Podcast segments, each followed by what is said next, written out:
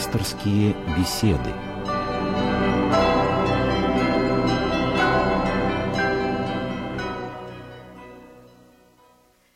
Здравствуйте, у микрофона Елена Филиппова.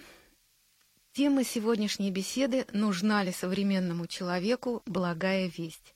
На вопросы будет отвечать священник Александр Васютин. Здравствуйте, отец Александр. Здравствуйте. И с праздником. Праздником.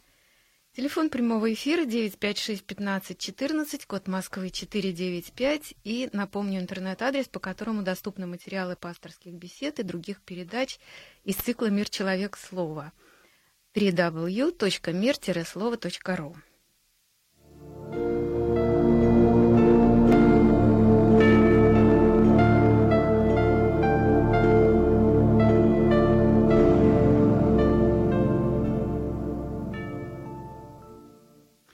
Отец Александр, давайте напомним нашим слушателям обстоятельства чуда, благодаря которому и появился этот светлый радостный праздник.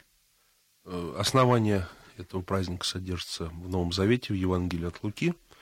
А, И по-гречески называется это событие евангелизмос, то есть э, благовествование, если немножечко русифицировать наше славянское название праздника Благовещения. К Деве Марии приходит архангел Гавриил и благовестит ей, как сказано в Писании, великую радость, что Дух Святой на нее найдет, что зачнет она сына, родит и наречет ему имя Иисус, и что он будет великий. И, в общем-то, в общем, в этом событии содержится обетование Бога о рождении Спасителя миру. Вот, собственно, в этом-то благая весть. То есть добрая новость, доброе известие. Будет рожден от тебя Спаситель мира. А вот э, кроме того, что Дева Мария родит сына от Святого Духа, Архангел Гавриил ей сказал, что а, даст ему Господь Бог престол Давида, и царство его не будет конца. Это можно сказать, что это благая весть в развитии? Или еще одна благая весть? Ну, ну вот это, наверное, обетование Архангела требует Э, скажем, перевода на современный язык. Что значит престол Давида? Для большинства современных людей это э, не имеет смысла, они не понимают, что значит престол Давида. И что значит царство не будет конца. Что вообще такое царство Божие? То есть, если говорить, вообще взять Евангелие, святое благовествование, то благая весть, которая там благовестится, это как раз весть о Царстве Божьем, о наступлении, о пришествии да. Царства Божия в силе что это такое. И тогда большинству людей, большинству людей, которые слушали Спасителя, им было это все непонятно. Они говорили, какое Царство Божие. Вот, они понимали это э, Царство Божие сугубо как царство иудейского народа, как вот э, реставрация монархии Давида и Соломона, того вот колена Иудина, царского колена. А, а Господь говорит им, Иисус, что царство мое не от мира сего, царство мое не отсюда. И они начинают негодовать, как это не отсюда? А зачем же ты там пришел? Зачем нам-то надо твое какое-то непонятное царство? Нам нужны вполне конкретные вещи. Нам нужно свергнуть ненавистных римлян. Нам нужно установить свой национальный порядок. Нам нужно, чтобы наше национально-освободительное движение увенчалось успехом, чтобы перестали мы подать и платить этому кесарю. И жили бы своей жизнью, своим иудейским порядком. Вот. А он говорит, все оставляйте вам дом ваш пуст. И получается, что царство Давида и царство, которое, которого не будет конца, оно, как сам Иисус говорит в Евангелии, оно не отсюда. То есть оно не выражается в понятиях и категориях мира сего. И чаянием человеков оно соответствует совершенно в другом смысле, совершенно в другом ракурсе, о которых эти люди и не подозревали. Так, если они э, не поняли эту благую весть, Тогда что они услышали в словах Иисуса Христа? Почему они пошли? Почему они ему поверили? Почему они за ним пошли? Вот эти вот простые, неискушенные в богословии рыбаки. Ведь что-то они услышали, от чего-то они испытали радость и э, в конечном итоге стали его учениками. Вот, вы сейчас очень правильно подметили. Неискушенные в богословии рыбаки. А элита не пошла а поняли как раз те люди, которые вроде бы-то и не должны были понять в силу, так сказать, отсутствия у них соответствующего профильного образования. Но, тем не менее, они пошли. А те, которые, вроде бы, казалось бы, знающие Писание, образованные, богословы, ученые, многие из них знали по нескольку пророческих книг наизусть и носили, как э, есть такое слово научно, филактерии, то есть хранилище по-славянски. Это такие коробочки, которые носили, значит, соответственно, около ушей, в некоторых других местах, с, с свитками рукописей.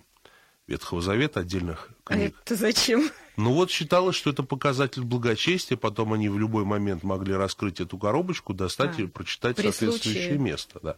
И это при том, при всем, что многие из них по нескольку пророческих книг наизусть знали слово в слово. Ну, для того времени это было не редкостью, скажем, в индийской традиции были те, которые несколько ведических трактатов тоже э, знали наизусть. Так что здесь для древнего мира это вполне нормально. Вот. Э, но вот именно что он благовествовал рыбакам, а не богословской элите, а не политической элите. Потому что с ними как раз у него все время возникали коллизии и неразрешимые конфликты. И вот они, может быть, и понимали, о чем он говорит, и даже, скорее всего, понимали, но они не хотели принять. Поэтому он пошел к рыбакам. Поэтому он благовестил э, вот эту благую весть и дал ее проповедовать людям неискушенным, как вы говорите, в богословии, но не всем. Позднее пришел апостол Павел, который был высокообразованный человек своего времени, более того, бывший римским гражданином, что давало ему свободу передвижения, свободу проповеди и ряд Но других апостол Павел это уже э, благовествовал, это уже позднее было. Да. А вот э, именно в, в евангельское время, когда Иисус Христос общался вот с рыбаками, с простыми людьми, э, ведь он же э, тоже говорил о Царстве Божие, о том, что частичка Царствия Божия есть в каждом из нас. Вот они-то понимали, э, поняли, чего он э, хотел сказать, что он хотел донести, что он проповедовал. А вот дело в том, что как раз-то они-то понимали потому что он говорил им совершенно другом языке. Но он проповедовал не только рыбакам, не только простым людям, если мы вспомним Евангелие. У него была огромная аудитория, и за ним ходили, как сказано э, в Евангелии, я цитирую греческий текст, охли поле, то есть большие топ, толпы людей ходили. Среди них был всякий народ. И среди них и приходили, вот книжники, мы знаем, к нему приходили, которые искушали его – Э, один книжник пришел, учитель, что мне делать, чтобы наследовать жизнь вечную. Приходили к нему и такие люди, как Никодим, один из начальников фарисейских. То есть совершенно разные люди. И с фарисеями у него сколько было прений, и с садукеями. Ну вот все-таки, когда он говорит э, рыбакам, что вот Царствие Божие подобно горчичному зерну или там закваске, ну, образ понятен простому да. человеку, что вот из малого должно вырасти большое – но а, а дальше? Вот они понимали это по- по-своему. Наверное, поэтому для них он и избирал такой специфический язык благовествования. То есть он говорил в притчах. В при... Он не говорил какие-то особенные э, хитроумные, э, скажем, ну, конструкции. Да. Он говорил на том языке, да, который, который понятен современному человеку. Но он говорил, что надо наполнить новым содержанием. Вот. Он говорит, не пришел я разрушить, разорить закон, но исполнить, то есть наполнить до конца, именно новым содержанием. А если взять, ну, скажем, почему это было обращено к простым людям, потому что пришел-то он к своим, но свои, как говорят, Евангелие его не приняли. Поэтому потребовалось другой, других людей для этого избирать. И людей, которые действительно могли исполнить, могли вместить, могли принять это Слово Божие. Но по-новому изложенное, совершенно, может быть, в новом контексте проповеданное, но это был некий новый рывок, это был выход из тех рамок, в которых, так сказать, Слово Божие находилось в то время. Потребовался этот выход. И если бы мы посмотрим, если бы этого не было, то и не было бы проповеди Евангелия язычникам, потому что так бы оно и продолжалось э, храниться только исключительно в еврейском народе. Это вот уже вы имеете в виду апостола Павла, да? И апостола Павла, и другие люди приходили, приходили же, мы знаем, и даже к Иисусу Христу, эллинисты. Угу. Вот, приходили и язычники, вот, э, да, действительно, Слово Божие, и сам Господь говорит, что есть у меня овцы, от, э, которые не, не, принадлежат к этому двору, и тех мне предстоит привести. Я напоминаю, телефон прямого эфира 956 15 14, код Москвы 495. Звоните, задавайте ваши вопросы.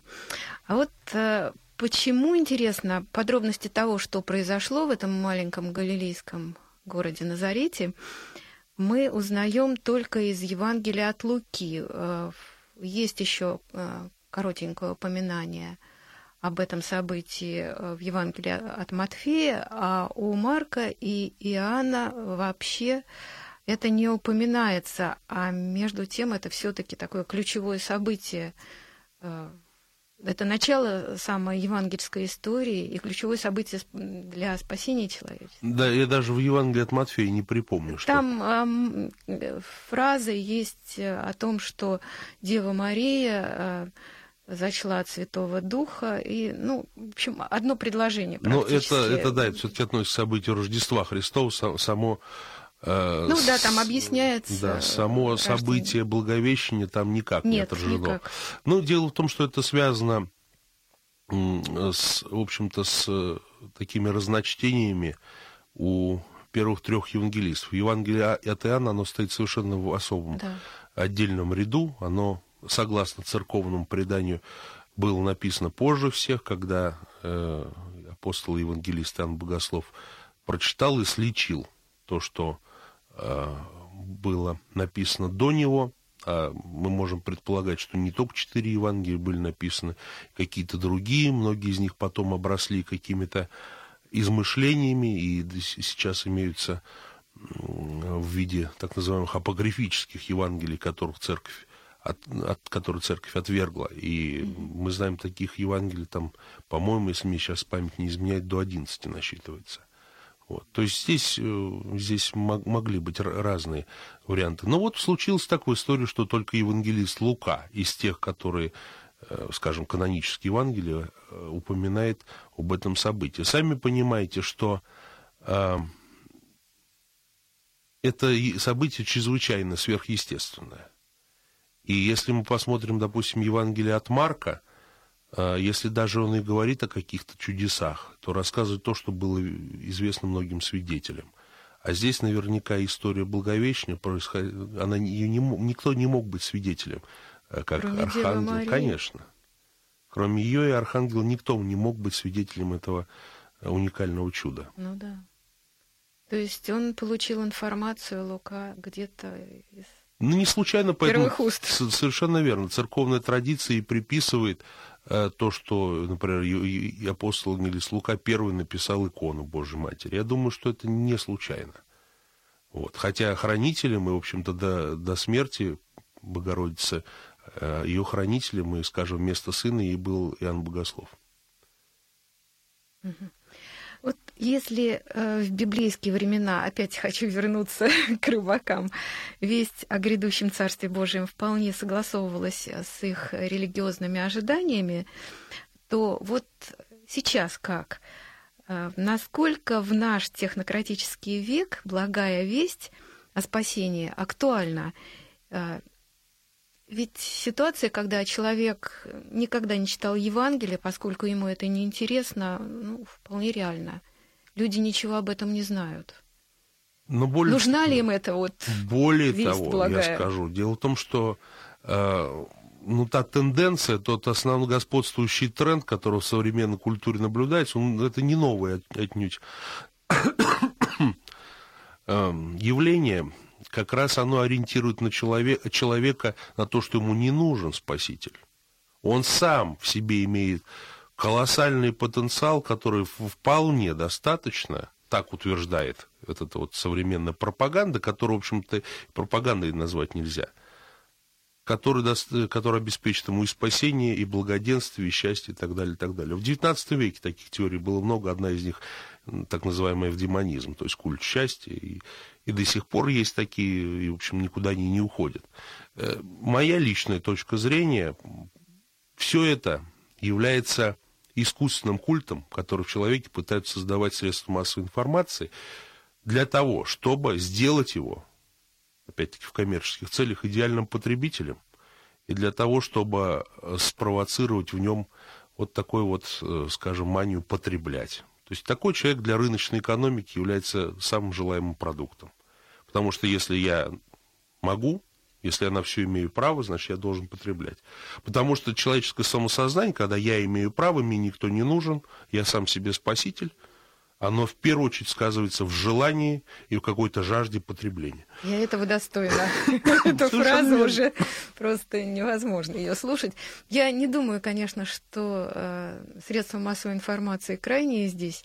Все-таки это большие корпорации, видимо, вот как-то через э, рекламные кампании додавливают. Но, видимо, сам человек, э, обвешанный гаджетами, как-то вот это вот технический э, прогресс, техническое совершенство нынешнего мира, оно как-то придает тебе уверенности, что ты с помощью техники можешь все, ты неуязвим, ты э, как-то пребываешь в комфорте благодаря куче приборов всяких и средствам связи и так далее. И мысли о том, чтобы э, заработать, чтобы приобрести еще более совершенный прибор, как-то вытесняет все остальное. И ну, наверное, только одна из сторон наверное, проблемы. Да. Э, например, испанский философ Хосе Артега и Гассет, он говорил, ну, у него есть мысли о технике, очень, которые всем рекомендовал бы я прочитать. Э, у него он говорит так, что как раз-то э, вот в этом-то и состоит опасность, и, которая таит в себе научно-технический прогресс, что человечество научилось пользоваться техникой, не понимая и не испытывая благодарности вот этим тысячам поколений, которые сделали это возможно. Если человек может оперировать, допустим, ну, водить машину, он ему совершенно он не задумывается о том, что сколько миллионов уч, там, ученых, э, инженеров, каких технических специалистов из поколения в поколение какой-то опыт накапливает. Он садится, нажимает и едет. То есть на нравственность его это не, игра, не оказывает никакого воздействия. Вот в этом опасность, понимаете, что научно-технический прогресс многие воспринимают как данность, которой я достоин. И отбрасывая отсюда всякие... Просто как потребители. Совершенно вот верно. есть машина, я сел и поехал. При этом этический компонент полностью отсутствует. Есть компьютер, я с помощью компьютера узнаю все. Ну вот, понимаете? А для чего, для чего на самом деле это все? Что, какое следствие? Следствие того, что я самодостаточен, что мне не ну, нужен да. Бог, я Мне вполне не нужен. реальная и самодостаточная субстанция. То есть такой человеческий, скажем, изоляционизм. Человек закрыт для вечности. Но ну, тем не менее, тем не менее, вот где-то в глубине души у человека скребет что-то. Вот э, у меня очень много знакомых, закончивших технические институты хорошие, и э, многие из них говорят, что да, вот я чувствую, что есть какая-то сила, но э, более того, эти люди и знакомы с Евангелием, там Библию читали. Но вот, да, сила какая-то есть, но и все. Э, вот что касается религии, нет, в церковь они не пойдут и считают как-то, ну, ну как сказать, относятся к этому немножко свысока и с иронией. Ну, безусловно, я сам, в общем-то, у меня большинство родственников, вот, мужчин, которые я знал, мои дяди, отец, они сами такие технические интеллигенты с высшим техническим образованием, я в этом смысле не в родню, а из родни пошел. Да, действительно, какое-то некое ироничное отношение к вере есть. среди. Но опять-таки есть и люди с высшим техническим образованием, я таких людей многих знаю, которые стали священниками, монахами, богословами. Безусловно. Но вот, может быть, я просто не договорила, хотела сказать, может быть, вот то, что они далеко не все могут объяснить, и это заставляет их задуматься, а, наверное, какая-то сила есть все-таки но дальше не идут почему-то. Вот какой-то барьер. Ну, Стена. есть барьер, понимаете? Но если у нас раньше был культ науки, что наука все объяснила, в общем-то, на место Бога была поставлена наука, то сейчас, извините, наука тоже в плачевном положении. Уже нет этого культа науки да. не только у нас, но и Увы. на Западе. То есть получается, что наука не только не все может объяснить, но наука еще и не сама цель. Если даже я помню, в пору моего детства нас ориентировали, так сказать, профтех, у нас была ориентация, предмет такой, и говорили, что вот наука, наука, она все объяснит, и надо идти ну в да, науку. рано надо... или поздно. Да. Вот, все вот. разложит по полочкам. Совершенно верно. То этого не случилось, и более того, наука для, скажем, современных государств не является приоритетной областью финансирования. Даже поэтому по одному принципу можно понять, что в общем-то, человечество не ставит, не возлагает особых надежд на развитие науки. Ну вот э, сейчас уже не проблема родить ребенка с помощью суррогатной матери. А, появились однополые семьи. Не исключено, что ну, довольно скоро появится ребенок из пробирки, ну и так далее. И Получается, что люди э, в нашем мире озабочены не тем, чтобы спастись, а тем, чтобы э, как-то комфортнее обустроить свою жизнь и выжить вот в этом безумном мире технократическом. Вот если предположить, что подобная евангельская история, которая случилась более двух тысяч лет назад, вдруг в нашем время произошла. Поверили бы в это чудо, как вы думаете? Вы знаете, наверное, как, так же, как и тогда. Часть людей не только бы не, не поверила, она не захотела бы поверить, даже при том, при всем, если бы они видели стопроцентные гарантии того, что это правда. Дело в том, что тот оптимизм, социальный оптимизм, на который ориентирует общество, скажем, реклама, пропаганда, э, он идет в разрез с покаянием. То есть, если благая весть говорить о человеку, о его греховности, о его несамодостаточности, о его порочности, которую можно уврачевать, если обратиться к Богу, который как Спаситель тебя спасет и будет вести тебя, то как раз мы видим совершенно другой образ человека, который рисует реклама. Мы уже не об этом да. сегодня говорили. Наоборот, тебе не нужно ничего. Ты вообще, даже вот недавно по радио слышал, все мы совершенство, это очень известно. Вот так вот, понимаете? Как раз Слово Божье говорит, несовершенен. И если человек удостоверяется в этой несовершенности, он понимает, что он ничтожен на самом деле. И несмотря на свой огромный потенциал, который, безусловно, у него имеется, он также э, таит, несет в себе риск смерти, утери или разрушения своего этого потенциала то такой человек может обратиться к Богу. Но это называется покаянием. А покаяние первое и необходимое условие синекванон для принятия благой вести. Вот по древней русской традиции в этот день принято выпускать птичек. А откуда такая традиция пошла и что она символизирует? Вы знаете, традиций, наверное, было много. Это может быть московское, какое-то старое древнее московское. Конечно, это связано с радостью, конечно, это связано с освобождением. Потому что обетование Спасителя, это, в общем-то, а, оно и было освобождением э, человечества, которое страдало под вот этой вот, э, скажем, под грузом этой неопределенности, этой, этого проклятия, этого какого-то осуждения если я сейчас рассуждаю с библейской mm-hmm. позиции. А, и вот освобождение именно как проповедь вот этого освобождения, обетования Спасителя, вот, наверное, освобождение птиц э, как знак такой радости, которая нас ожидает. И появилась традиция. Ну, повторяю, где-то были традиции не выпускать птичек, а печь такие маленьких жаворонков пекли. То есть такая традиция была во многих, вот я еще помню, бабушки мои рассказывали. Ну вот вы говорите все время о радости, а сейчас идет Великий пост. Вот как это сочетается? Предвкушение радости. Предвкушение, Предвкушение радости. радости, конечно. Такое вот как, как такой вот э, пред, некое предварительное. Понимаете, если мы при, э, предпринимаем какое-то действие, пусть даже пост, мы все равно вот это какое-то время, ну, такой скорби, печ, светлой печали. То есть печаль, она обязательно должна быть светлой. Это вот так говорил отец Александр Шмеман в своей книге «Великий пост». То есть печаль, она не должна быть безна, безнадегой. Когда человек начинает плакать и не имеет надежды, то это печаль не по Бозе, как говорится наших э, славянских текстах. То есть печаль о Боге, она вся светлая, потому что она связана с надеждой на избавление. Иначе быть не может.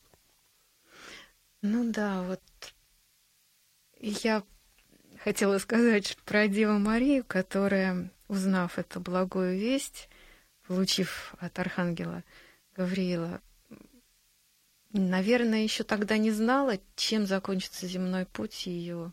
Об этом говорят ее слова. А как я это будет, когда я мужа Сына. не знаю? Нет, а, я имела в виду, чем закончится земной путь ее сына. А ей сказал же э, Захария, первосвященник, пророчествовал, священник, простите, ее родственник, родственник, угу. родственник Елизаветы, матери Анны Притечь. И тебе самой оружие, про, оружие по-гречески слово рамфе, то есть шпага, то есть такое острое, длинное, колющее оружие. Тебе самой оружие пройдет душу, то есть тебе как бы шпагой проткнут сердце. Вот так это можно представить, этот образ. Да откроется помышление многих сердец. Вот. И поэтому вот уже даже еще до рождения Спасителя уже ей было сказано. То есть, с одной стороны, огромная радость, а с другой стороны, вот... Да. Вот звонок из Ярославля есть под конец программы, наконец-то.